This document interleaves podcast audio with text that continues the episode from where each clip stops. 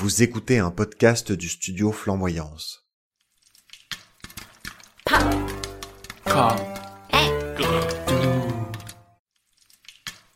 Salut les petits loulous Bienvenue à notre épisode numéro 7 de Popcorn Aigre Doux Popcorn aigre doux.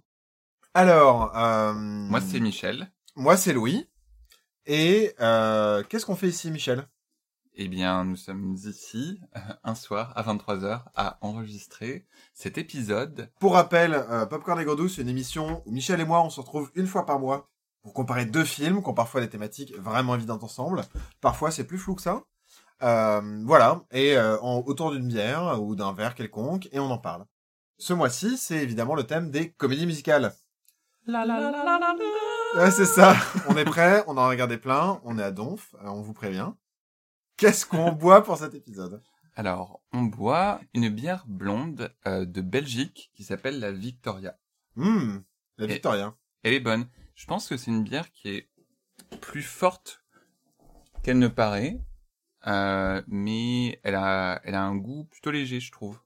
Oui, c'est une bière à 8,5, donc c'est une bonne bière du Nord. Ouais. Comme on les aime. Euh, voilà, donc euh, trêve de plaisanterie et de bavardage. Euh, on va vous annoncer que, avant de commencer notre conversation sur chaque film et de vous les présenter, on va les spoiler à mort. Spoiler alert. Donc si vous n'avez pas vu les films dont on va parler, que sont La La Land et Dancer in the Dark, regardez-les. Ils en valent la peine. Ils sont bien aussi, euh, chacun à leur manière. Euh, en tout cas, c'est des films qu'on vous recommande. Tout à fait. Et si jamais vous n'avez pas eu le temps de les regarder, c'est pas grave. Juste soyez au courant qu'on va en parler et on espère que ça vous donnera au moins l'envie de les regarder par la suite. Carrément. Euh, Est-ce que Michel, tu peux commencer à nous présenter un petit peu les films? Mais avec grand plaisir. Alors, le premier film dont nous allons parler euh, pour les comédies musicales a sonné comme une évidence. C'est La La Land. Euh, c'est un film qui a fait un véritable carton aux États-Unis. Euh, je sais pas pour l'Europe. Enfin, Si, si, du manière générale, mais c'est quand même le vrai carton, c'est quand même les États-Unis. Oui, les, les États-Unis et le Canada où je vivais, c'était un, un gros succès. Et il a été tout de suite acclamé par la critique comme le public. C'est un film de Damien Chazelle, qui est un réalisateur euh, franco-américain et qui s'est fait repérer pour le film euh, Whiplash, euh, qui est un film sur un... Un batteur de jazz. Oui, c'est ça, un batteur de jazz. Très bon film. Donc La La Land, c'est un film qu'il avait voulu faire depuis la fac avec son ami Justin Hurwitz, qui a écrit la musique pour ce film. Il s'agit donc d'une comédie musicale qui narre la romance de Mia Dolan, incarnée par Emma Stone, une jeune femme du Nevada, pas loin de Los Angeles, qui se rêve actrice, et de Sebastian Wilder, grand passionné de jazz, incarné par Ryan Gosling, le fameux, l'unique, celui qu'on a vu dans Drive. C'est bien le même. Exactement, toujours aussi sexy, Absolument. Non, vraiment un charisme à couper le souffle. Le film démarre sur une scène de leur rencontre et nous allons suivre leur histoire pendant les deux heures que dure le film. Comme dit précédemment, c'est un immense succès critique qui a reçu 14 nominations pour les Oscars en 2017. C'est le même score que Titanic, en fait. Oui. Et il a aussi reçu euh, plusieurs Oscars. 6 Oscars. Oui. Dont Donc, celui du meilleur film, de la meilleure actrice et de la meilleure bande originale. Pas du meilleur film. Pas du meilleur film? Non. Et justement, je- j'en parlerai plus tard. Euh, Meilleure actrice et meilleure bande originale. Oui. Attaquons maintenant notre second choix pour parler de comédie musicale. Et nous avons choisi un film qui nous tient particulièrement à cœur à Louis et moi, euh, mais qui est très différent de La La Land. C'est Dancer in the Dark. C'est un film réalisé par Lars von Trier, euh, connu à l'époque pour son Dogme euh, 95. C'est c'est une manière un peu radicale de penser le cinéma, on va dire sans artifice. C'est ça. Euh, Sans artifice, sans effet, on filme à nu, sans pied, sans lumière artificielle, sans montage, sans meurtre, pour éviter le sensationnalisme. Euh, alors pour le coup, Dancer in the Dark, ça ne rentre pas complètement Non. dans le dogme 95, Non, mais en il tout y a cas- une inspiration. Voilà, et c'était sa manière de... de, de, de... C'est aussi pour ça qu'il était connu, quoi. Et euh, la présence de Lars von Trier à la réalisation est en fait éclipsée par la chanteuse Björk, euh, qui est l'actrice principale euh, dans ce film. Euh, c'était, elle était actrice pour la première et presque la dernière fois. On vous expliquera un peu plus tout ça en détail plus tard. Et elle a été même récompensée pour le prix d'interprétation féminine du Festival de Cannes. Euh, le film a d'ailleurs reçu la Palme d'Or de Cannes et un Oscar pour la meilleure musique. Sorti en 2000, on suit dans un style presque naturaliste les mésaventures de Selma, une ouvrière tchèque euh, immigrée dans l'État de Washington des États-Unis, qui lutte contre sa maladie qui l'amène vers la cécité. Elle multiplie les jobs, elle est aidée notamment par sa meilleure amie qui est interprétée euh, d'une manière assez surprenante par Catherine Deneuve, Oui. qui joue euh, une ouvrière, une immigrée française. Et en fait, elle fait tous ces jobs-là pour trouver les fonds, pour soigner la maladie dont souffre son fils également, qui est la même maladie qui le mène vers la cécité. Tout va aller de mal en pis, euh, vraiment, mais c'est un film qui est quand même ponctué par quelques moments musicaux, vraiment euh, qu'on peut considérer comme hors du temps. Oui. Euh, mais on vous parlera évidemment de l'histoire plus en détail euh, dans la suite. Et c'est un film qui a connu un succès correct, euh, enfin surtout au niveau critique en fait, sauf au Royaume-Uni où le distributeur avait tellement peur qu'il a, proposé de rembourser les spectateurs qui quittaient la salle en moins de 30 minutes. Et en fait, derrière cette idée qui peut paraître un petit peu désespérée, ça a eu presque l'effet inverse et ça a même boosté le succès du film euh, au Royaume-Uni parce qu'il y a eu que 5 personnes qui ont demandé un remboursement. Voilà. Voilà pour la partie présentation. Euh, maintenant, on va passer à la partie duel. Tada, tada. On vous rappelle que c'est euh, une discussion euh, libre qu'on a entre nous, non scriptée, particulièrement pour cet épisode-ci. On a fait l'effort de... Alors, Dance of the Dark, c'est un film qu'on a regardé ensemble ado, donc on en a parlé des milliards de fois. C'est ça. Par contre, La La Land, on l'a pas regardé ensemble. Moi, je ne l'ai vu que très récemment. Et donc, on s'est gardé euh, le plaisir de ne pas s'en parler avant aujourd'hui. Donc, voilà, ça va être euh, vraiment... Je pense qu'on va avoir beaucoup de trucs à se raconter sur ce film. Oui, oui, oui. Et ça a été très difficile. Euh, donc, euh, s'il vous plaît, reconnaissez les efforts surhumains que nous avons faits. Exactement. Euh, bah voilà, alors en quoi euh, ce sont deux représentants bien différents des comédies musicales, Michel? Ouh là là. Ben, euh, déjà, la façon dont ils abordent l'aspect comédie musicale. Donc, je vous rappelle, une comédie musicale, c'est un film où, à un moment euh, ou un autre, les acteurs se mettent à chanter et à danser, et euh, ça se transforme du coup en numéro musical, euh, parfois très élaboré, avec des, des grosses chorégraphies. euh, La Et- première fois, c'est un peu étonnant. Mais en fait, on est en France un peu familier avec le ph- phénomène des comédies musicales. Non seulement euh, par euh, des films plutôt anciens aujourd'hui, mais comme Oui. euh, Les Parapluies de Cherbourg et Les Demoiselles de Rochefort. un film de Jacques Demy. Ouais. Mais on peut aussi avoir une idée de ce à quoi va se ressembler avec les films Disney. Où en fait, il y a des passages chantés et en fait, il y a une grande... La plupart des gens autour de moi regardent pas forcément des comédies musicales. Mais quand, quand j'en ai vu avec eux au cinéma, par exemple, ou, ou, ou en DVD, peu importe, euh, en fait, avait espèce de familiarité et avait l'impression de regarder un film Disney. En fait, c'était spontanément l'image que ça leur évoquait. Oui, alors qu'en Amérique du Nord, c'est un genre qui est beaucoup plus présent dans la culture populaire, aussi bien au cinéma qu'au théâtre. Euh, je vais dire, quand en Amérique du Nord, tu demandes aux gens s'ils vont au théâtre, s'ils aiment aller au théâtre, souvent, euh, des gens vont dire oui, mais c'est pour aller voir des comédies musicales, des, des grands spectacles de comédies musicales, dont certains ont été adaptés en film, par exemple Cabaret. euh, Cats, récemment. oui, Ca- bon, C'est Ca- américain. oui, non, et puis Cats aussi, c'est C'est particulier. C'est encore particulier.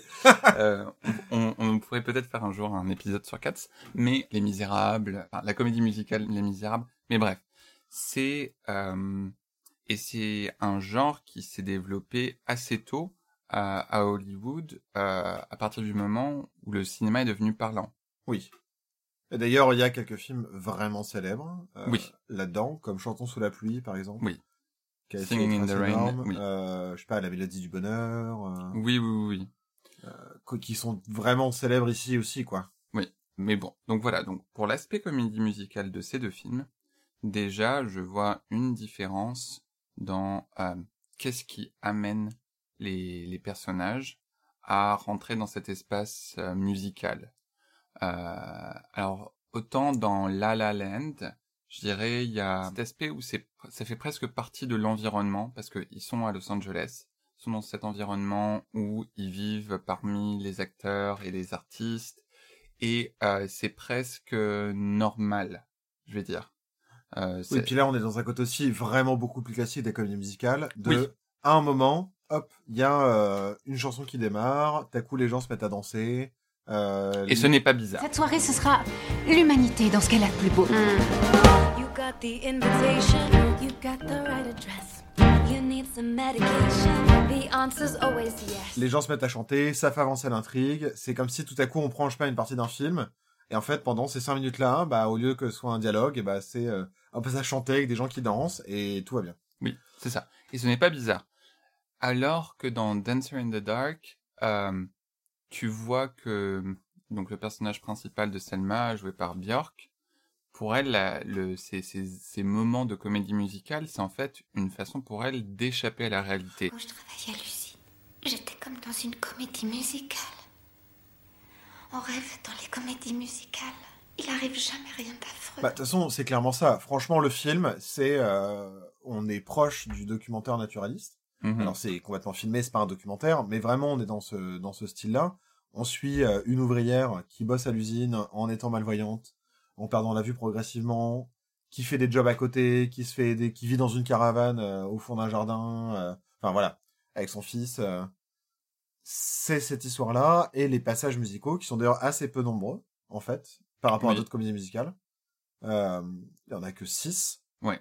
Euh, en fait, c'est elle qui s'échappe dans son univers musical, euh, qui résonne aussi avec sa cécité. Moi, ça m'a un peu fait penser à Zatoichi, par exemple, qui est un film de Takashi Kitano Mhm. sur un samouraï aveugle. C'est pareil, il y a des passages musicaux. Alors, c'est pas une comédie musicale, mais il y a des passages musicaux et qui s'expliquent aussi par la cécité du personnage Très principal. bon film d'ailleurs. Oui, euh, que je vous recommande. Très long, mais très bon.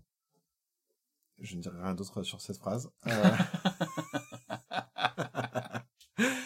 mais c'était c'était glamour. Je, me dé- je, je suis désolé pour ça. Mais, Mais- on ne s'excuse pas.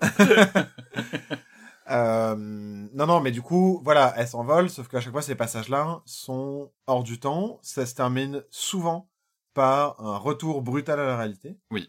Euh, que ce soit le passage à l'usine, où euh, ça se termine en elle qui fait un accident Oui. euh, sur une machine. Le passage euh, de... Le passage final, qui se termine Oui. euh, sur Ça sa se termine, voilà, ça se termine très mal. Le tribunal où ça se termine sur sa condamnation. Tout à fait. La chanson aussi euh, d'échapper euh, après avoir tué le, le son propriétaire Ouais. Ah, policier. Non mais du coup ça se termine à sa capture par les policiers. Enfin voilà, c'est toujours c'est souvent rattrapé par un retour à l'arrêté. Voilà, c'est c'est fini en fait l'évasion. C'est ça. euh, par la musique. On retourne à la réalité quoi. Euh, et c'est une approche qui est vraiment particulière. Et en plus, il y a aussi euh, ce qui détonne aussi dans Dancer in the Dark euh, par rapport à, à La La Land et à d'une manière générale les comédies musicales, c'est que c'est souvent justement au moment où on entre dans le passage musical, on entre dans une féerie, certes, mais du coup aussi une féerie par le plan, Oui. où c'est souvent des plans séquences assez longs qui viennent. La La Land est complètement là-dedans, par exemple. Enfin, la scène d'ouverture est juste euh, incroyable et on est vraiment dans ce truc-là où ça rentre, ça sort, c'est le théâtre quoi. Euh, Si vous devez regarder juste une scène de La La Land, regardez la scène d'ouverture qui se passe sur l'autoroute. Ouais, elle est cool. Elle est juste géniale.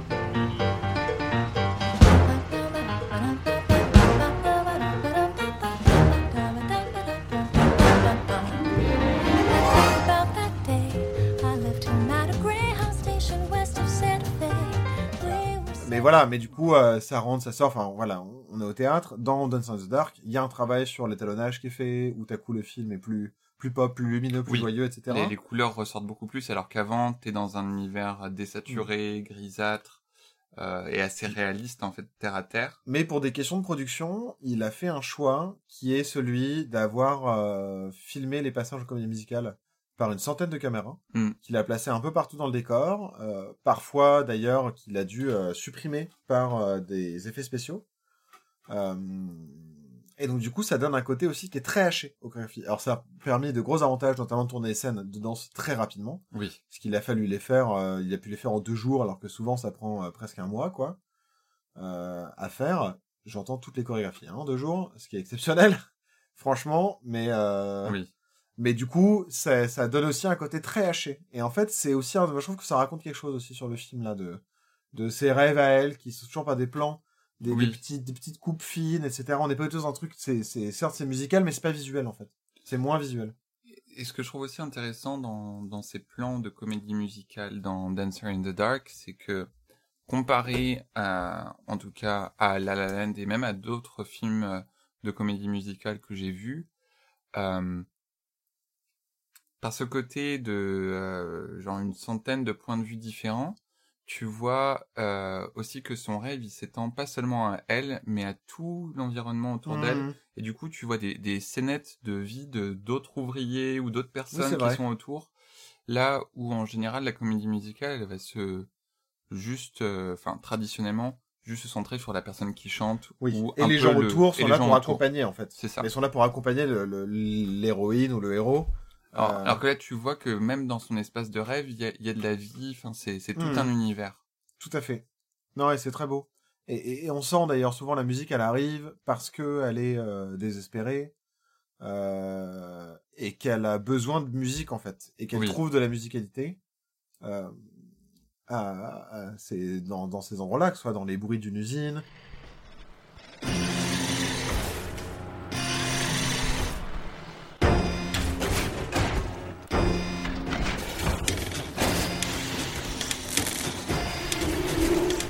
Dans euh, les rails d'un train, le.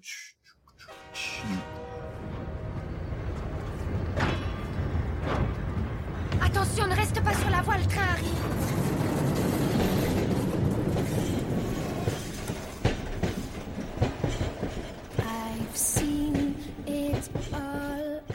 Et d'ailleurs, c'est un thème aussi qui est même exploré dans le film euh, où elle est en prison et Oui, elle, euh, c'est ce que j'allais dire. Et où elle, elle, elle, elle essaie de re, de repartir dans son, dans son monde de comédie musicale et donc elle essaie de euh, chanter une, une chanson de la mélodie du bonheur. Euh, Mais c'est compliqué parce que euh, parce qu'en fait il y a pas de musique quoi. Elle, ça. elle se désespère euh, que- qu'il n'y a pas de son quoi. Elle a rien. et du coup, c'est assez déchirant parce que tu vois qu'elle, euh, elle, elle pleure en essayant de le chanter et à la fin, elle arrive un petit peu, mais c'est, c'est tellement éphémère. Ouais. C'est là où tu te dis, elle arrive plus, elle arrive même plus à s'échapper dans son rêve. Ah, c'est horrible. Et en plus c'est enfin franchement Björk est, est une actrice formidable dans ce film. Oui. Euh, où elle donne des trucs euh, incroyables, déchirants. De...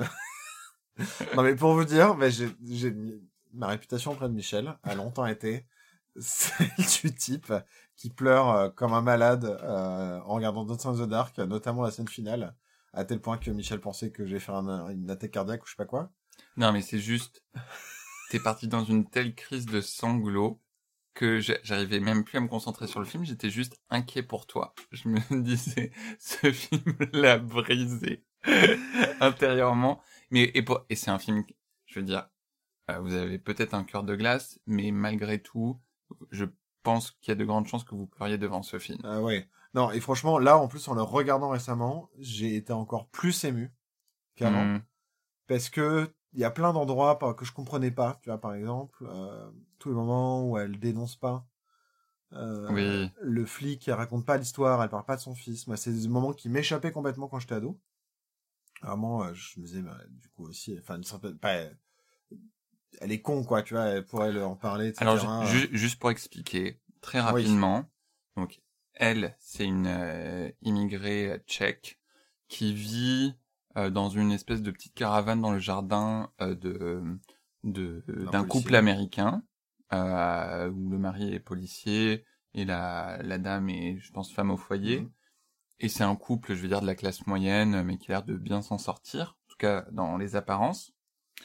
Et euh, eux, c'est un petit peu euh, leur... euh, Enfin, en tout cas, au début du film, tu dis, sont ces bienfaiteurs qui l'accueillent dans son Ouais. jardin, ils font pas trop payer de loyer parce qu'ils veulent la soutenir. il l'aide même à, à- quand elle fait un deuxième boulot qui est euh, de mettre des allumettes dans des paquets d'allumettes Oui. euh, qui est un boulot infâme Non, mais c'est ça. qui a fait en plus d'un travail à l'usine il l'aide à le faire ça euh. Et en fait, euh, ces deux personnes et surtout le mari vont être la, la, la cause de de tout, enfin de son désespoir et même de sa mort à la fin, parce que le, le mari, euh, en fait, avait des gros problèmes financiers, alors qu'il il donnait l'impression qu'il avait beaucoup d'argent, et euh, il profite de la cécité de Selma Ouais. pour lui voler tout l'argent qu'elle avait mis de côté euh, pour l'opération de son fils pour l'opération de son fils.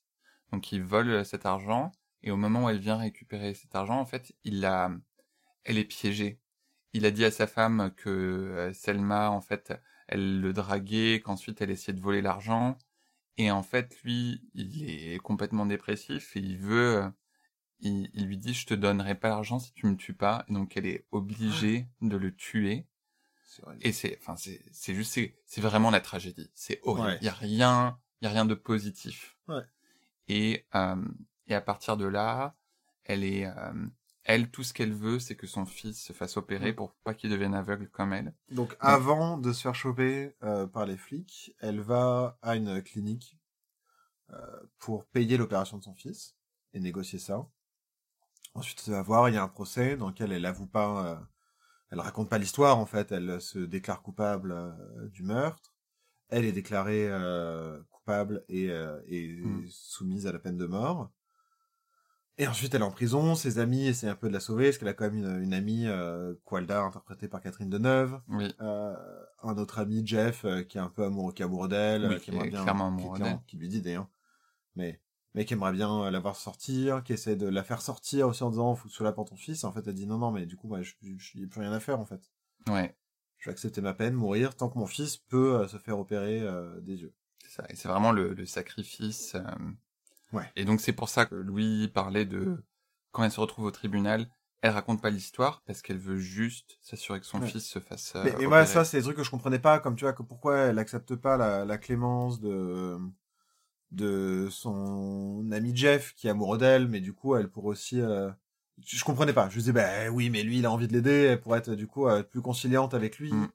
euh, comme avec le flic aussi, être plus directe, être plus franche. Euh, et c'est toujours d'arranger les bords, quoi. Il y a un truc, euh, effectivement, il y a un côté aussi qui est super sacrificiel, quoi. De toute façon, euh, euh, un peu, pas christique, mais, mais genre Oui. que, que ça me traverse, et de toute façon, je vais sauver, ça va sauver le monde, au moins mon fils, quoi, mon monde à moi. Mm.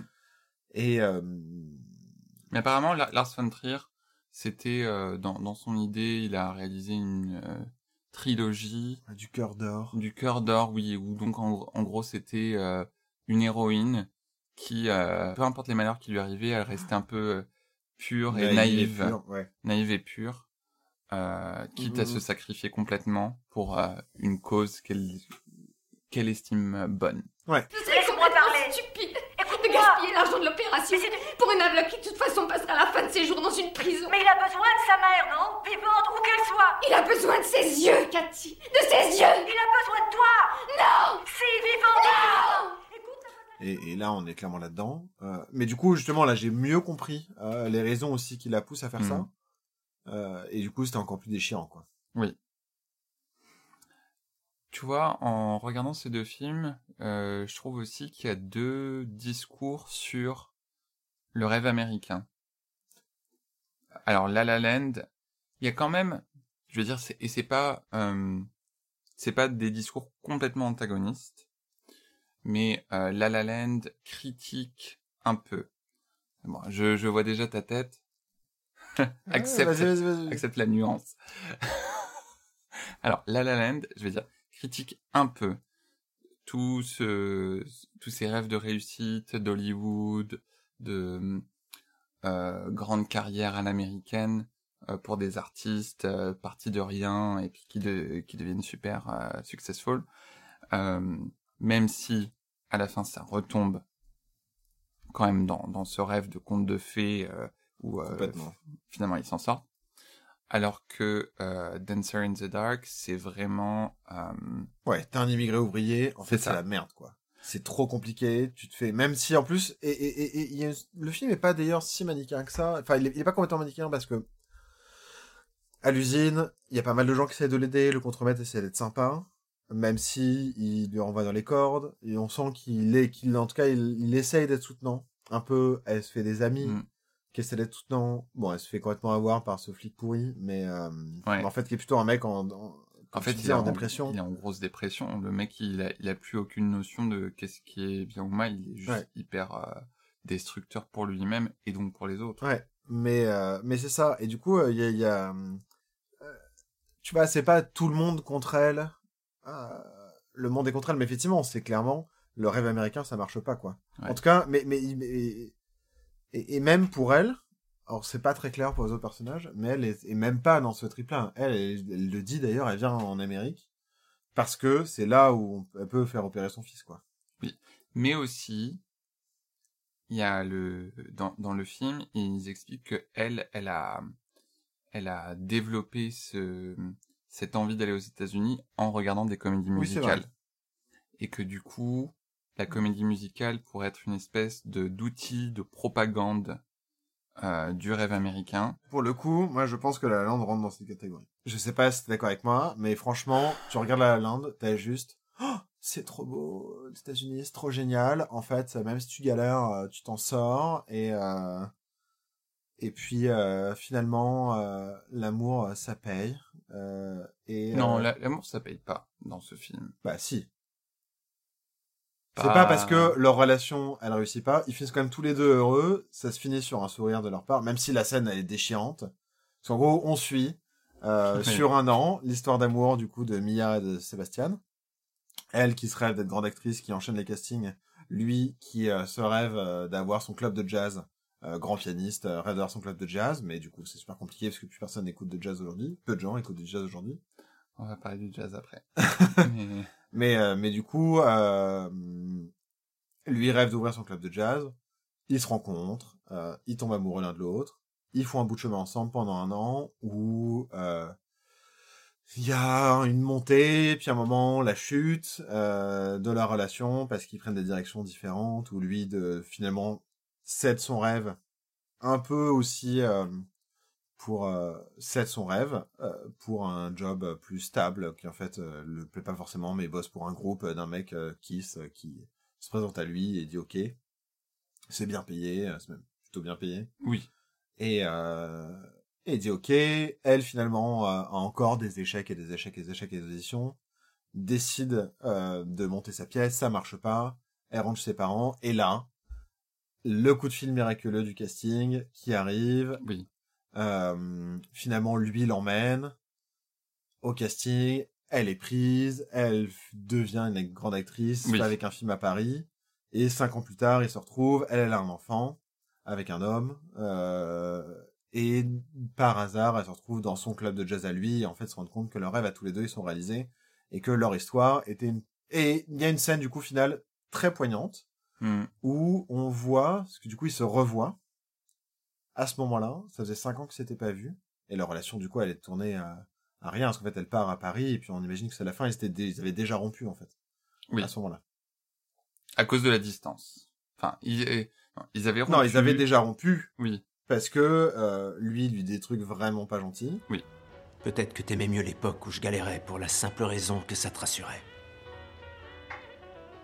Tu plaisantes Non.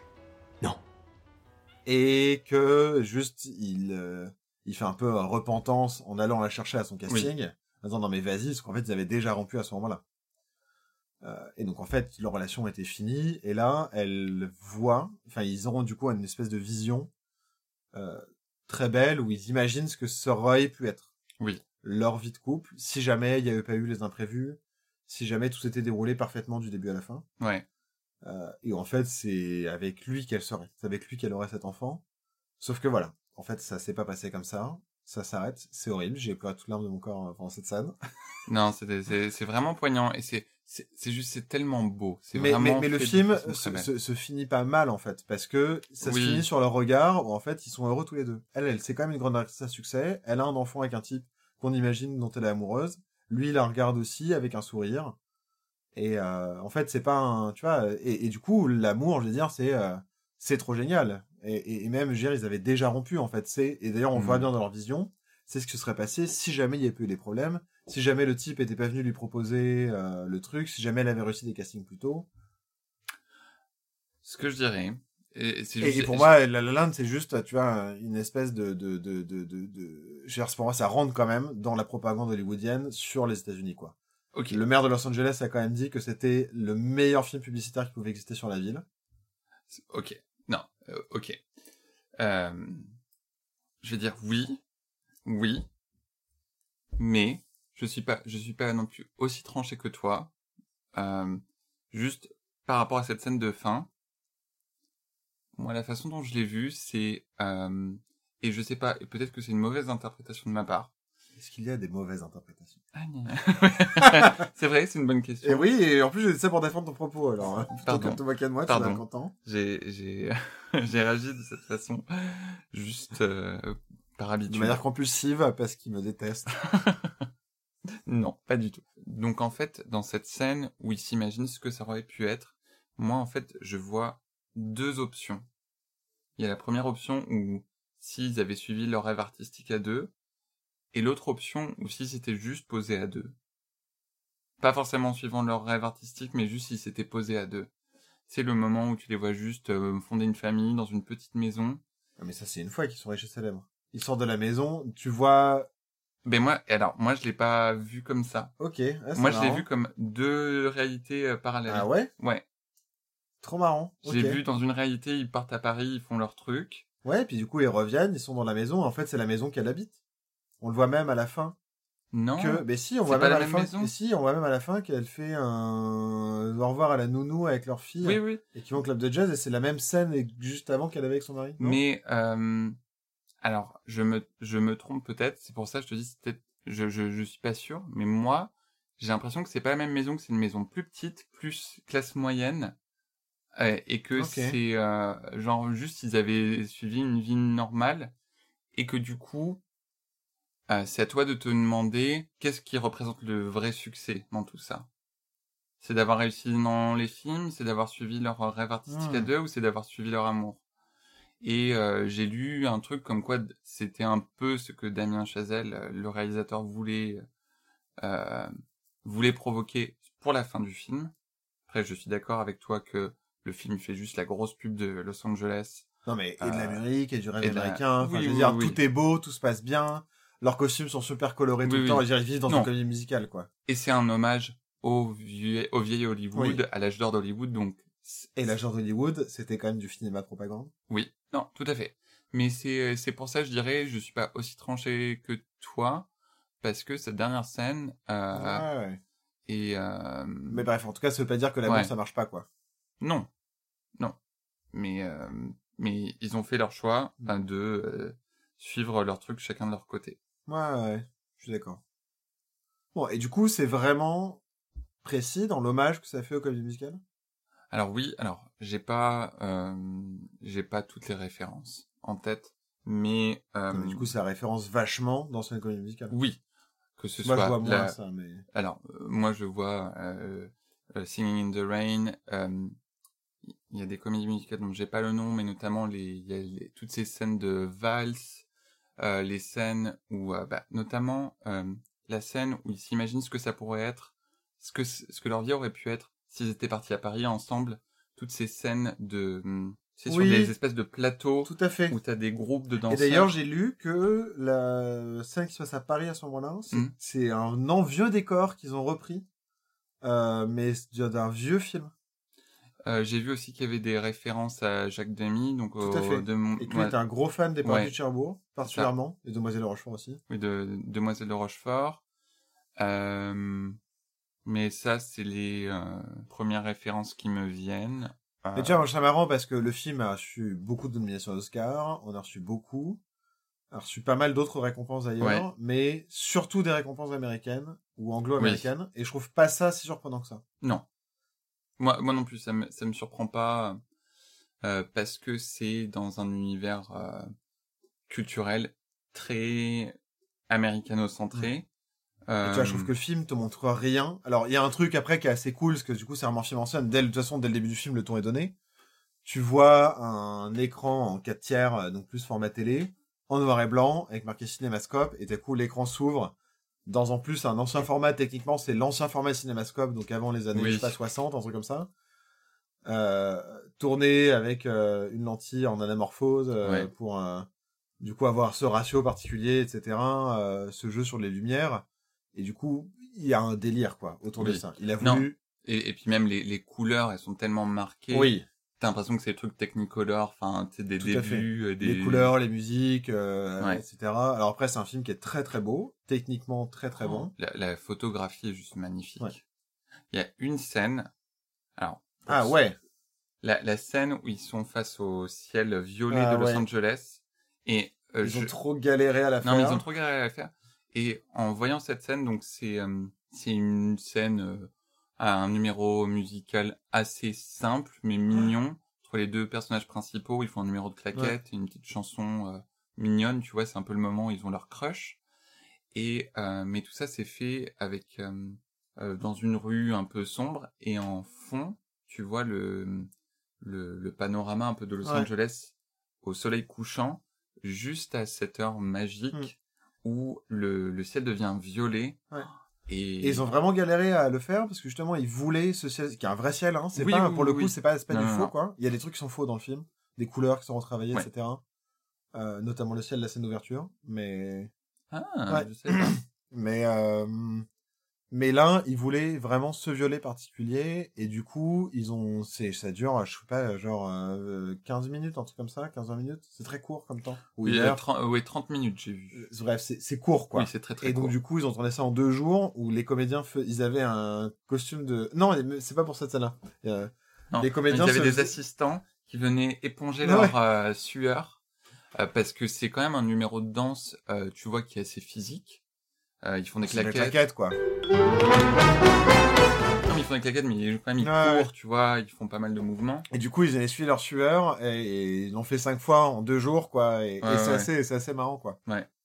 Mais euh, après, je vais dire, ceux d'entre vous qui ont eu la chance d'aller à Los Angeles, comme moi, Quand tu te la pètes. c'est vrai que quand t'es à Los Angeles, t'as l'impression d'être dans un film. Ouais. Parce que c'est là où sont tournés la plupart des films. Et du coup, Oui, donc t'as déjà tu, tout vu. donc tu fait. as déjà Ouais. vu ces rues et c'est trop bizarre comme euh, comme sensation. Ouais. Et c'est vrai que c'est une ville qui mélange euh, plein de d'ambiances différentes parce qu'en fait c'est une espèce de ville monstre. Euh, quand t'atterris au Los Angeles, tu vois juste une, une plaine immense de enfin de de ville quoi. Et quand tu conduis dans Los Angeles, tu peux conduire euh, genre une heure euh, non-stop sur l'autoroute et t'es toujours dans Los Angeles. Enfin, c'est super bizarre. Mais en même temps, c'est c'est plein de petits quartiers. T'as l'impression d'être dans des petites villes différentes à chaque fois. C'est euh, c'est intéressant. Et euh, en même temps, t'es dans une. Enfin, c'est un très beau euh, décor naturel. C'est super vallonné et t'as des t'as une super belle lumière. Enfin, je veux dire, c'est pas non plus pour rien que c'est choisi comme Ouais. décor de film. Et c'est vrai que les euh, toutes ces collines, quand tu prends de la hauteur euh, avec le soleil couchant, bah, notamment Mulholland Drive.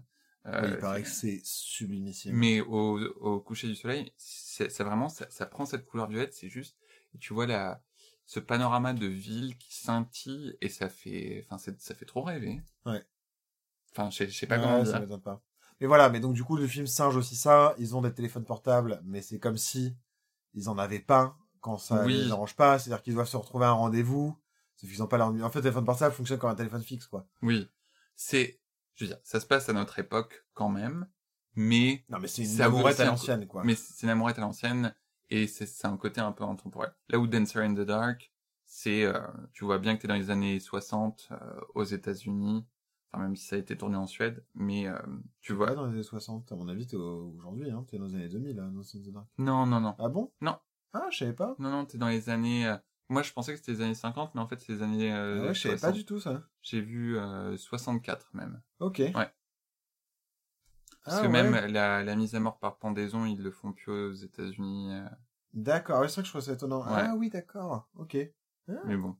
Mais bon, voilà, l'un des références vachement, effectivement, d'anciennes comédies musicales, Mm. mais du coup, passe aussi à côté, sciemment, d'une réalité. Enfin, tu vois, je veux dire, c'est, pour moi, c'est vraiment un film de propagande, quoi. Je veux dire, on ne parle pas, euh, tu vois des gens mignons, euh, la fille, elle essaie d'être actrice, elle vit en coloc avec quatre filles dans une maison immense, Oui. elles ont tous des super vêtements, elle conduit une Toyota Prius, quoi. Non, mais franchement, je veux dire, on rêve, quoi. Non, ça c'est ça c'est un peu n'importe Je quoi. veux dire, tu vois pas un SDF, euh, je veux dire, Los Angeles, c'est aussi une ville où la réalité, elle est hardcore, quoi. Los Angeles, c'est une ville où euh, on peut te dire dans certains quartiers, euh, c'est chaud la nuit, tu peux te faire tirer dessus. Et, et, et, et ça, c'est complètement inexistant et c'est vraiment passé sous silence, Oui.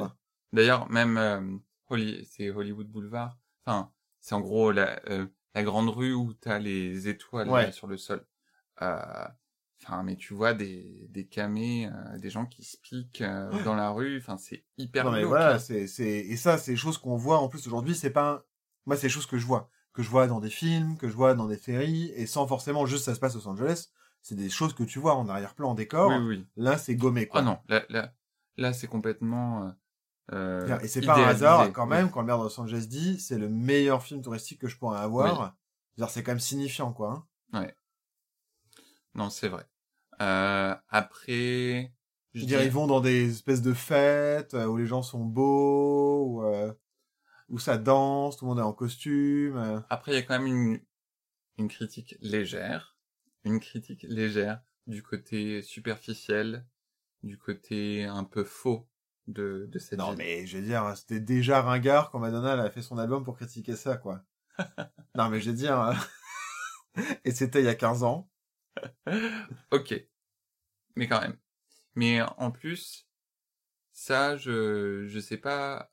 Alors pour le coup, tu vois, Louis et moi, on a tous les deux travaillé dans des théâtres. Oui. Euh, donc lui en France, moi en Amérique du Nord. Euh, et donc moi, en ayant travaillé en Amérique du Nord, euh, j'ai connu pas mal d'acteurs qui avaient l'habitude, des acteurs canadiens, qui avaient l'habitude à ce qu'on appelle le pilot season. Donc c'est le, le temps de l'année où les grands studios de, de séries surtout, euh, les, les grandes chaînes de, de télévision américaines tournent les pilotes des, euh, des nouvelles séries qu'ils sont en train de développer. Donc ils font beaucoup de casting. Et euh, du coup, il y a beaucoup d'acteurs euh, d'acteurs canadiens. Non pas camé. Pas toujours. pas tous, on va dire. Ils ne le sont pas tous. Il y a beaucoup d'acteurs canadiens qui euh, vont à Los Angeles à ce moment-là euh, et vivent un peu à la dèche euh, en espérant se faire repérer euh, dans pour un pilote d'une série qui sera parce que pa- pareil tu peux tourner un pilote et que la série en fait elle soit Oui. pas retenue pas, et ouais. qu'ils la financent pas mais euh, et des des récits que j'ai entendus euh, la réalité de, de ce que c'est d'être un acteur euh, sans aucun contact qui essaie de percer à Los Angeles. Enfin, je veux dire, La La Land, ça touche un petit peu à tu dois travailler plusieurs jobs et euh, les euh, les auditions, c'est Ouais. c'est un processus assez violent. Ça montre plus d'ailleurs ce côté violent des auditions Oui. que le reste Oui. de la réalité. Mais la réalité, c'est euh, juste une galère, mais comme un malade. Où tu fais des colloques dans des endroits pourris, avec des gens bah, que tu connais pas, et c'est... souvent les gens, ils te tirent dans les pattes. Enfin, c'est... euh, après, ils disent, c'est en même temps, c'est un peu un, truc intense, fun, mais euh, il y en a beaucoup qui finissent par se fatiguer parce que c'est c'est dur financièrement, Ouais. euh, mentalement et euh, et tout ça. Et c'est vrai que ça le glamourise beaucoup. Oui. Et ça montre... Sauf, sauf, sauf le, le processus des auditions. qui, où je- qui où est je- d'ailleurs assez marrant. euh, Je trouve que c'est Ouais. c'est euh, c'est c'est c'est plutôt joliment montré. Où on voit qu'effectivement, euh, elle est en train de passer une audition. Euh, ou d'ailleurs qu'elle a l'air de super bien réussir. Ils en ont rien à foutre. Ils ont rien à foutre. L'autre lui commande un sandwich. Apparemment, ça arrive à Ryan Gosling, ça. Oui, oui, c'est ce que, ce que j'ai lu aussi. Et, euh, et elle sort et en fait, elle voit juste 50 filles habillées comme elle euh, pour passer le casting. euh. C'est ça. Parce que j'ai passé un million d'auditions et qu'à chaque fois c'est la même chose. Soit on m'interrompt parce que quelqu'un va chercher un sandwich, soit quand je pleure, quelqu'un se met à éclater de rire. Soit celles qui attendent leur tour dans la salle d'attente, elles sont, elles sont, elles sont comme moi, mais en plus mignonnes et meilleure actrice. Et, euh, et puis c'est, c'est qu'aussi tu passes des tonnes d'auditions, Ouais. mais pour des trucs qui sont complètement ridicules. Ouais.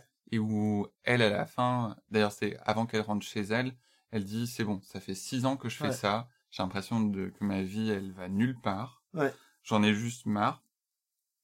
Et ça par contre j'en, ai j'en ai rencontré Ouais, ouais, des non, gens qui m'ont qui m'ont dit ça et qui ont changé de carrière par la suite. Euh, que qui disaient ouais c'était un truc qui était fun à faire quand j'étais dans ma vingtaine mais Ouais. après j'en pouvais plus quoi. Parfois je, je me rêve, je rêve en me disant un jour j'irai faire la saison des pilotes à Los Angeles. Eh ben écoute, pourquoi pas? Non, Who knows? non, j'ai j'ai j'ai plus la patience. Moi j'ai envie que qu'on me propose un truc directement à Los Angeles. Ouais, en même temps, ça va être un peu formateur, quoi. Mais, Ouais. mais bon. Mais euh, au niveau musical, vraiment purement musical, bon, Hmm. en même temps, euh, on a des goûts assez similaires. Mais bon, on peut éliminer Dance in the Dark en disant que la musique est vraiment réussie et formidable. Bon, après on est tous les deux deux gros fans de Björk. Bah, D'ailleurs, c'est ça qui m'a poussé vers ce film. hein. pareil. Mais, euh, mais la musique est très très belle. Ouais, vraiment. Et d'ailleurs, c'est un... marrant parce qu'elle avait fait la musique avant de jouer dedans, parce qu'elle voulait pas être actrice. Oui. Et c'est Lars von Trier qui a super insisté euh, pour aller la voir, Mm. euh, la chercher, mais elle avait déjà fait la musique à ce moment-là. Ouais. Euh, D'ailleurs, la relation de Lars von Trier est une relation qu'on peut considérer de plus que compliquée et toxique et malsaine. Non mais c'est complètement fou. Peut-être juste aussi pour, on va en parler un peu, au moins pour habiter Björk dans cette histoire-là. C'est ça. C'est que il, elle a vraiment été maltraitée pendant le tournage, Euh, et même euh, harcelée sexuellement, Oui, harcelée moralement par von Trier. oui. Et c'est euh, très récemment qu'elle a qu'elle en a qu'elle a décidé d'en Ouais, parler. Parce que lui en avait parlé assez vite en la faisant passer pour une cinglée, y compris dans le making-of du film, où il raconte n'importe quoi, comme quoi il mangeait ses costumes et tout ça. euh. Non, mais c'est c'est complètement fou. Euh, et moi, je me souviens avoir vu à l'époque ce ce making of et de m'être dit Oh, ah ouais c'est chaud quand même. Ouais. Euh, en gros, elle disait euh, ah là elle est- elle s'est barrée du tournage. On sait pas comment on va faire. On va faire des mm, masques de Björk qu'on va mettre sur une actrice juste pour pouvoir tourner nos scènes. Euh, elle a elle a mâchouillé, elle a mangé des costumes costumes, qu'elle a mais- déchirés avec ses dents. Et en plus, et en fait, elle, elle a révélé après la vague MeToo, en fait, Hashtag le, MeToo, le, ouais. le- ouais, le, le harcèlement euh, qu'elle a subi pendant ce tournage-là, parce qu'en plus, même dans le documentaire, on voit aussi Catherine Deneuve qui dit ah oui non, euh, en fait, elle joue pas, elle ressent, et, et en fait, c'est des propos aussi qui ont été utilisés du coup contre elle. Alors, je Oui. pense pas que c'était exprimé contre elle, euh, mais mais mais mais ça a été utilisé contre elle. Et en fait, justement pendant pendant MeToo, elle a euh, bah, elle a révélé ce qui s'est passé, quoi, et en disant que c'était compliqué, qu'elle s'est passé pour une cinglée, qui lui ont fait des blagues horribles. En fait, elle en pouvait plus, elle quittait le plateau parce que c'était trop compliqué à gérer, Ouais. le harcèlement sexuel, le harcèlement moral. Et comment, où elle revenait, ils ont quand même dépensé une journée entière à faire semblant de monter le plateau, de préparer les acteurs, les comédiens, les figurants, pour dire au milieu de la journée, ah bah non, mais en fait, euh, on va pas tourner parce que nous, on n'est pas prêts. Ouais. Et ça a coûté super cher. Non, mais je veux dire, le, le, le mec, il est fou, quoi. Non, mais c'est c'est c'est juste horrible. Et bon, euh, si vous êtes familier de la filmographie de Lars von Trier, on va dire qu'il a une vision assez misogyne. euh, et quand je dis assez, c'est un euphémisme. Mais c'est pareil, ça, ça se, ça se voyait pas tant que ça dans son cinéma de l'époque. Ouais, Alors, dans Les Idiots, un peu, je trouve. Euh, mais dans Breaking the Waves, pas tant que ça. Dans Dance in the Dark, pas tant que ça. mais c'est c'est plus qu'il y avait ce ce côté où il aimait mettre en scène des femmes Donc, qui étaient euh, torturées psychologiquement. Mais après, je veux dire, dans Dogville, déjà, on passe un cap. Ouais, Parce que là, on n'est plus juste sur la torture psychologique. Enfin, je veux dire, euh, oui. je veux dire, c'est, c'est Dogville, c'est hardcore, quoi. Euh, Et d'ailleurs, euh, Björk a dit que euh, il a probablement écrit ce film en s'étant inspiré de euh, de leur relation ouais, sur de la manière dont il avait Oui, maltraité, ouais. ouais, c'est ça. Ça en dit long. Ouais. Euh... c'est vrai qu'en plus ça se passe sur un plateau, etc. Euh, Dogville. Ouais. Mais euh, non, non. Et après, par la suite, dire, ses propos sont vraiment misogynes, quoi. Ouais. Euh, Et- Mais bon, bref. Ça pour dire, euh, si jamais vous lisez des trucs euh, sur Dancer in the Dark, euh, comme quoi Björk était juste une cinglée, juste mettez en perspective. Ouais, mettez, en perspective euh, de, de, de voilà, de, de ces informations qui sont en fait arrivées euh, assez récemment. Mais donc du coup, la musique est vraiment bien. Ouais. Dans La La Land aussi, la musique est formidable. Oh, ouais. Euh, Elle est écrite du coup par Justin Hurwitz, qui était euh, qui est le meilleur ami de Damien Chazelle. Euh, Ouais. Ils étaient à la fac ensemble. Euh, et reprend beaucoup d'inspiration jazzy. Toi, tu disais que tu avais plus de connaissances sur ça, du coup? J'ai- Alors, c'est c'est pas que j'ai des connaissances dessus, mais il y a un truc qui me gêne euh, avec La La Land, euh, qui m'avait déjà un petit peu dérangé à l'époque, et j'ai relu dessus, et puis je pense que d'autant plus aujourd'hui avec euh, tout, enfin, toutes les discussions autour du racisme et de, de comment euh, on peut s'approprier les cultures d'autres groupes. Enfin, je veux dire, La La Land, c'est vraiment... euh, je, suis moi-même blanc, mais c'est un film de blanc pour les blancs. Hmm. Et notamment sur la vision du jazz. Quand même, le jazz, c'est un genre musical qui s'est développé à travers les communautés noires. Et c'est vachement bizarre dans ce film de mettre euh, un protagoniste blanc, donc Sébastien, comme étant le un peu le sauveur du jazz Hmm.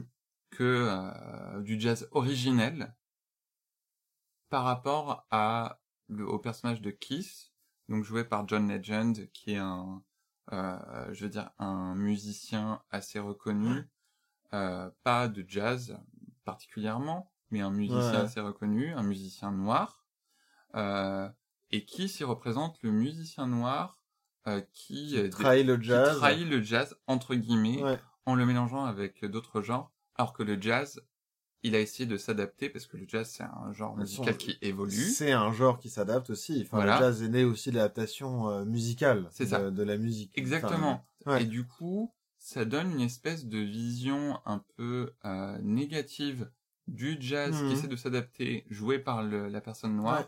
alors que cette personne blanche, lui, il veut sauver le jazz originel. Ouais. Et il y a cette scène super bizarre où ils sont dans un club de jazz où il y a euh, le, enfin, toute la l'assemblée est noire, mais le focus c'est juste sur Sébastien qui Ouais. est le joueur au piano blanc et Mia qui danse Ouais. de façon trop bizarre dans Ouais. le club de jazz et genre les gens euh, s'écartent euh, euh, pour, bien, l'acclamer. Je suis Euh, tout à fait d'accord. Ça, Et ça, ça m'a mis, ça, ça m'a mis mal à l'aise, euh, personnellement. Ouais. Et je me souviens en avoir parlé avec des amis à l'époque.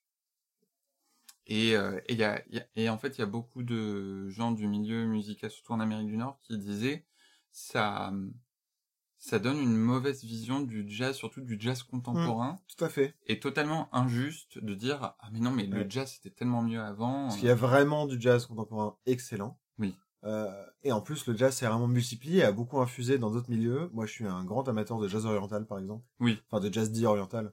Euh, mais qui fait du jazz d'Afrique du Nord ou de la péninsule arabique.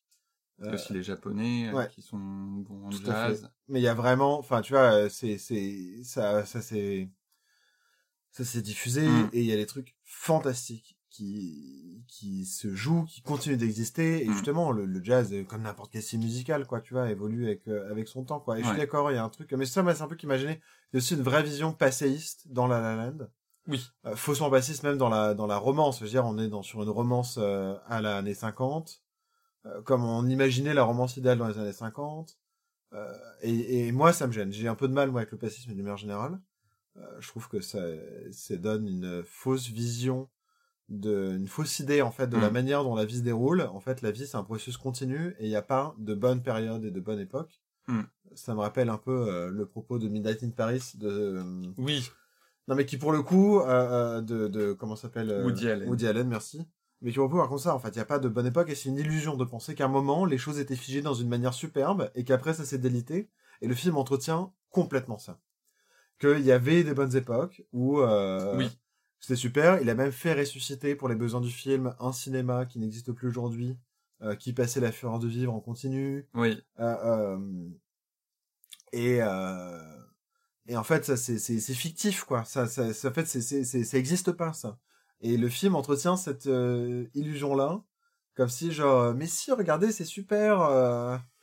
et en fait euh, va bosser dans un café à Los Angeles et euh, tu vas devenir une grande actrice et tu vas Oui, rencontrer l'amour de ta vie et, euh, et en fait il y a pas de pauvres et tout va bien euh. Oui, non, non mais c'est ça. Et en fait, tu vas croiser un type euh, trois fois dans des soirées, et en fait, euh, waouh, euh, vous allez vous apercevoir que vous êtes le crush de votre vie euh, par des petites blagues finement placées. Enfin, tu vois, genre juste, faut arrêter quoi. Et en fait, ça, ça existe pas. Non.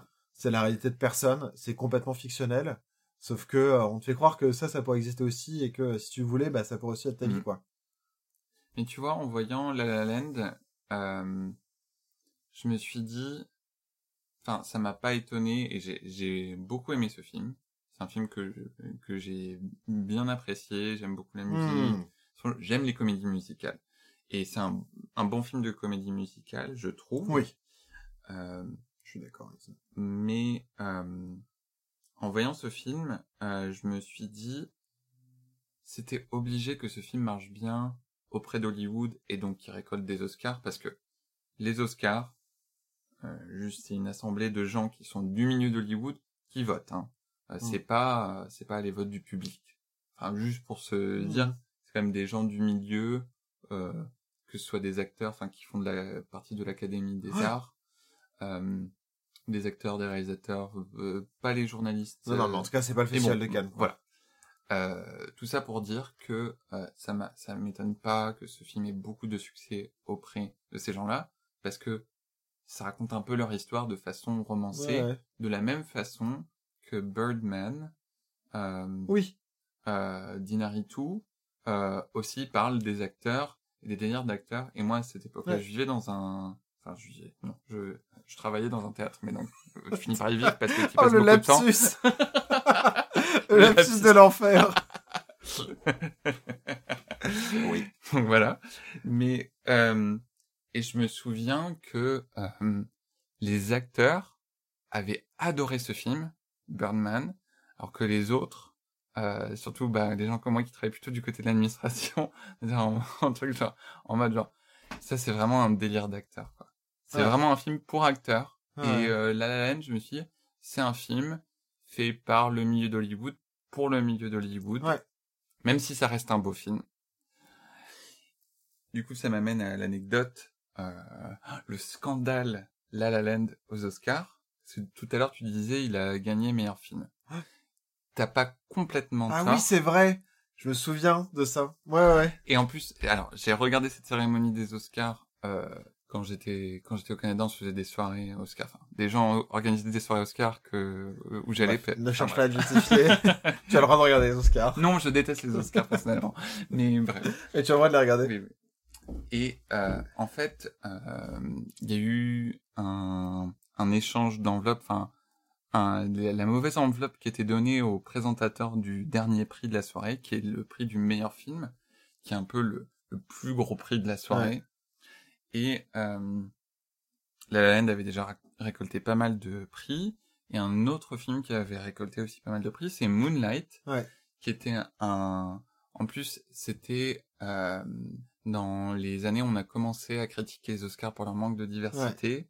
Et euh, ça, c'est un film donc euh, d'un réalisateur noir sur la, la jeunesse d'un jeune noir euh, qui se découvre homosexuel à trois euh, de différentes époques de sa vie et qui vient de, de quartiers défavorisés. Un très beau film que je vous recommande très fortement.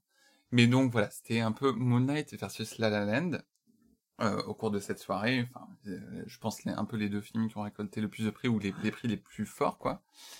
Et euh, et c'était vraiment l'année où on commence à vraiment critiquer les Oscars pour un manque de diversité. Et euh, donc la, la, la, personne qui lisait le- l'enveloppe, au début elle a pas voulu la lire, et puis la personne qui était avec elle, elle a pris l'enveloppe de ses mains et a dit La La Land, La La Land a gagné le prix du meilleur film. Et puis ensuite, donc l'équipe de La La Land est montée sur scène pour dire merci. Le malaise. Gros malaise.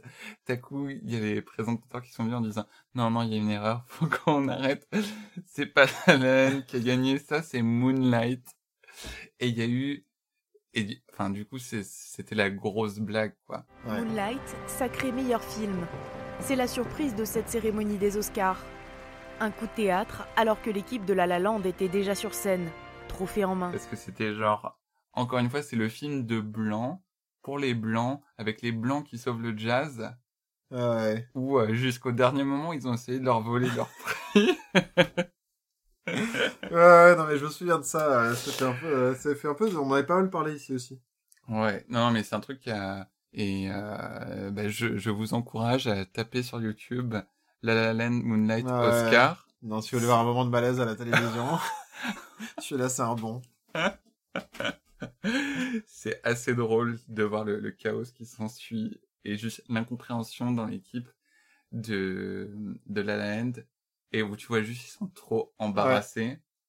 Euh, mais bon. Et finalement, du coup, t'en as pensé quoi, toi, de, c'est serait quoi ton avis, tu vois, sur la laine et Dancing in the Dark? Euh, La La Land, c'est un film que, que j'aime beaucoup pour son aspect comédie musicale. Euh, même si finalement, musicalement, les chansons que je préfère, c'est les chansons euh, où les personnages principaux interviennent le moins, c'est-à-dire la scène d'ouverture et la deuxième chanson euh, où c'est euh, Someone in the Ouais. Crowd. Euh, mais Peut-être parce que ce ne sont pas des chanteurs à l'origine, que ça s'entend. Peut-être. Après, je trouve qu'il y a de très beaux numéros de danse, euh, visuels, et l'histoire est belle, et la scène de fin me déchire le cœur, et c'est- vraiment un beau film. Franchement, c'est un film, si vous aimez le cinéma et les comédies musicales, je vous encourage à le regarder Ouais. parce que c'est très beau. Et euh, c'est bien joué, enfin, c'est bien fait, tout ça. Dancer in the Dark, c'est un film qui me déchire le cœur. J'adore la musique et j'aime euh, les trucs déprimants et ça a une place euh, vraiment particulière dans mon cœur donc c'est difficile pour moi de même euh, dire euh, si j'en préfère l'un par rapport à l'autre parce que c'est un peu limite injuste comme comparaison. Euh, c'est un film qui a une signification profonde pour moi. Et euh, je te dis là là je l'ai regardé en accéléré.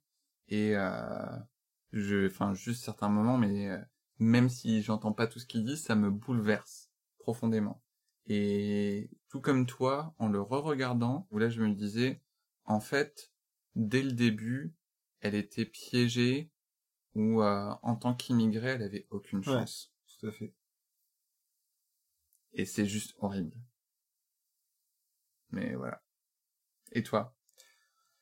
Bah écoute, moi, dans Sens of the Dark, j'ai à peu près la même appréciation, euh, la même appréciation que toi. Euh, c'est pareil, c'est un film que j'aime vraiment beaucoup, qui a une signification importante pour moi, que j'ai vu beaucoup de fois aussi. Mm. Euh, et euh, La La Land, je l'avais pas vu jusqu'ici. Euh, c'est un film que moi j'aurais voulu voir au cinéma, mais finalement ça s'était pas fait. Et euh, alors j'ai adoré. En fait, je me suis complètement laissé prendre au jeu parce que j'aime bien déjà le cinéma de la genre d'Hollywood. Euh, J'aimais aussi le cinéma juste après la genre d'Hollywood, mais qui a gardé les traces. Euh, le cinéma qui est hérité de, de la nouvelle vague française en fait, Oui. euh, qui, a, qui, s'est impré- qui, qui a, qui a imprégné Hollywood. J'aime beaucoup beaucoup ce cinéma-là. Euh, plutôt du coup dans les années 60-70. Euh, mais on y retrouve un peu des choses aussi dans les costumes, dans les techniques cinématographiques, etc., qui ont été reprises dans, dans La La Land. Euh, la musique est géniale. Euh, ouais, j'ai refait un doublon là avec Soul, du coup, qui est le dernier Pixar. Oui. Euh, Disney Pixar. Et, euh, et Soul m'avait déjà remis un peu sur la voie du piano, et La La Land a fini d'achever cette transformation-là, où ça y est, moi je suis maintenant complètement débloqué, et j'ai fait longtemps du piano ado, et j'ai un peu, j'avais arrêté depuis plusieurs années. Et tu vois, pour le coup, Soul, ça parle de jazz, et c'est moins... euh, Ah bah pour le coup, euh, on n'est pas du tout dans ce truc-là. hein. On est vraiment dans le plaisir. Et en plus, on retrouve. C'est expliqué dans la Land à un moment de justement ce qui fait le plaisir du jazz. Oui. Euh, sauf que dans Soul, c'est vraiment presque le propos du film. Non, et, mais c'est ça. Et c'est super bien. C'est-à-dire que c'est ce côté où en fait c'est juste un, deux, un, deux, quatre, huit excellents musiciens ensemble. Et en fait tout le monde s'écoute en jouant de la musique. C'est ça. Et euh, le lead se passe comme ça et ça forme cette espèce de musique euh, unique quoi. Euh, c'est formidable. Et, et voilà. Et, et, et du coup moi ça a un peu fini d'achever ma transformation euh, pour me remettre au piano où j'ai vraiment repris beaucoup de plaisir à en faire là depuis.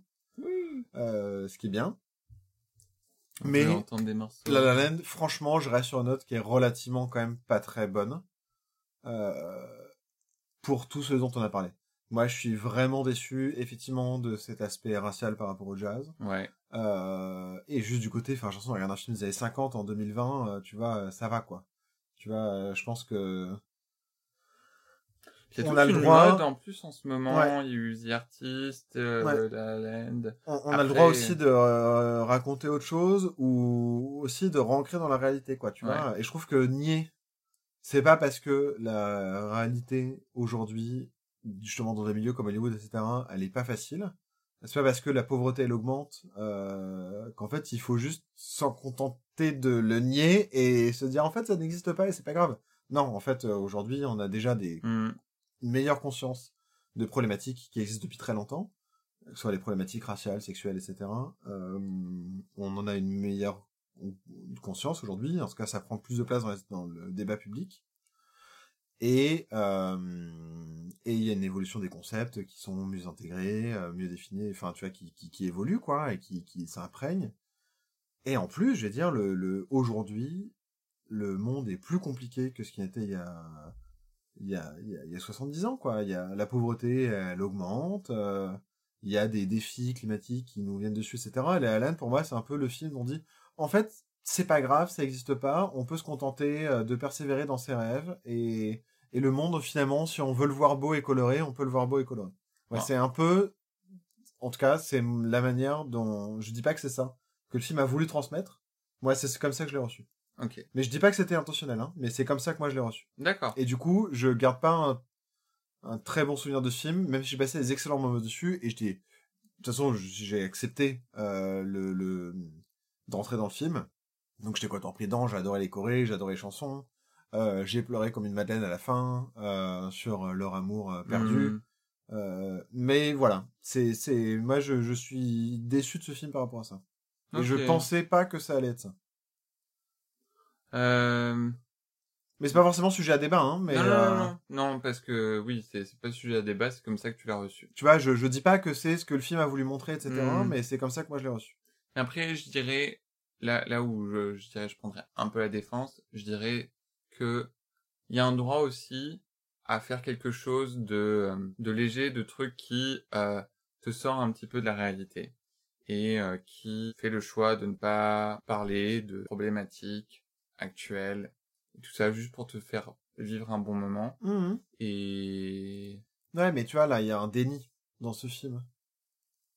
Tu vois, c'est c'est pas juste, tu vois, je sais pas, c'est pas comme euh, enfin même dans un Marvel, euh, tu vois, tu tu tu tu vois aussi des problématiques sociales par exemple. ouais, Euh, là, on te les efface en fait.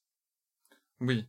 Mais après, voilà, c'est ce côté... euh, Et comme tu l'as très bien dit, c'est film euh, de l'âge d'or d'Hollywood où c'est... euh, Voilà, tout. Mais en même temps, tu vois, c'est aussi dans le titre. C'est La La Land. C'est aussi une nuance un peu ironique. Je veux dire, c'est le monde où tout est beau et magique. Non, mais j'en- j'en- j'entends ça. Ouais. Mais bon. Mais après, voilà, c'est que- pas matière à débat. Non, mais tu vois, et quand moi les gens m'ont prêté de la La Land, euh, justement, un- ils voyaient pas l'ironie quoi, tu vois, dans le truc. Ok, ouais. Mais, euh, mais du coup, toi, si tu devais recommander une ou des comédies musicales, Hmm. Bah, c'est pas 5 moi j'en ai pas vu tant que ça. Moi j'avais beaucoup aimé euh, Chicago, oui,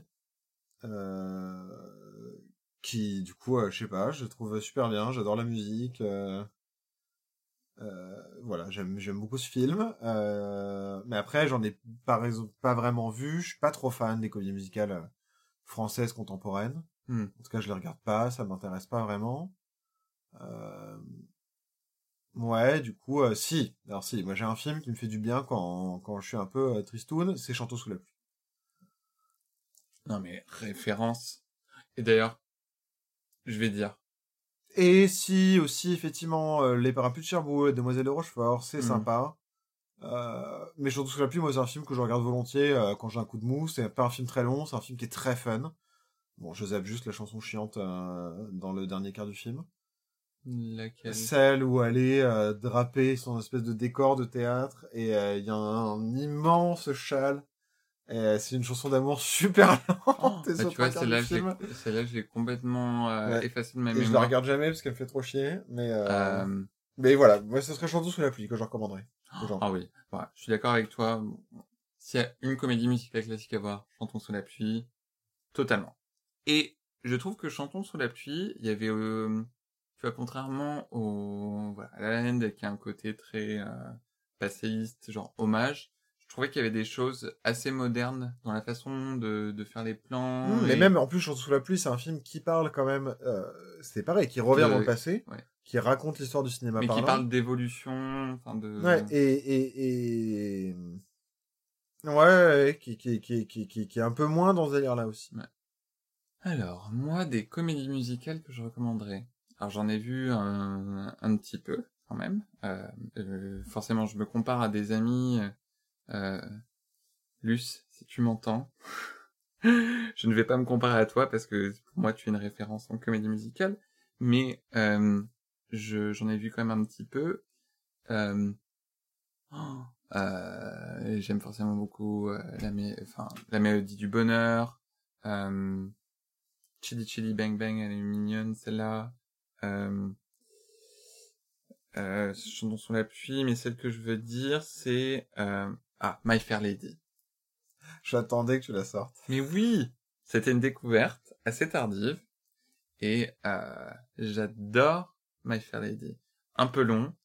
Certaines chansons sont comme comme dans toutes les mu- comédies musicales, toutes les chansons ne sont pas bonnes, mais euh, enfin toutes les chansons ne sont pas forcément les trucs qui vont le plus vous entraîner, mais My Fair Lady, c'est euh, pour moi un vieux film bon, qui a très mal vieilli sur certains aspects, euh, mais euh, je t'ai fait découvrir du coup des chansons. Mhm.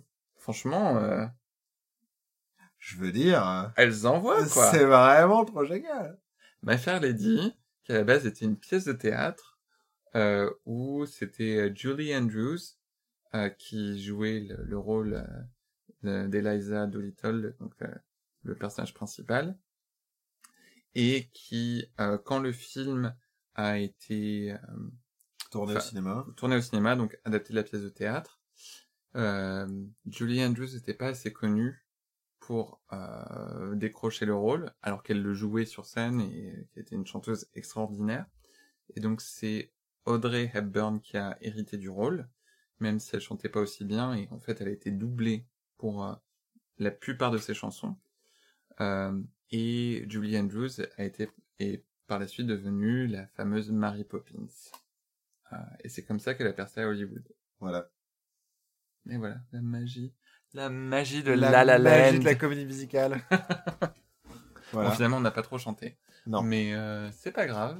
Euh, Mais on fait quand même des bisous, des bisous musicaux. moi, moi, moi, moi, moi, moi, moi. Et on vous dit à bientôt. À très bientôt pour de nouvelles aventures. Je me disais qu'on pourrait changer de style de film, faire quelque chose d'un peu plus chill. Mais qu'est-ce qui te prend à chanter comme ça? Ma foi, je pousse la chansonnette comme toi. La mélodie nous emporte, nous excite, nous exhorte à vivre notre vie Et chanter fort. En voilà une bonne idée pour le thème de l'épisode. Les comédies musicales.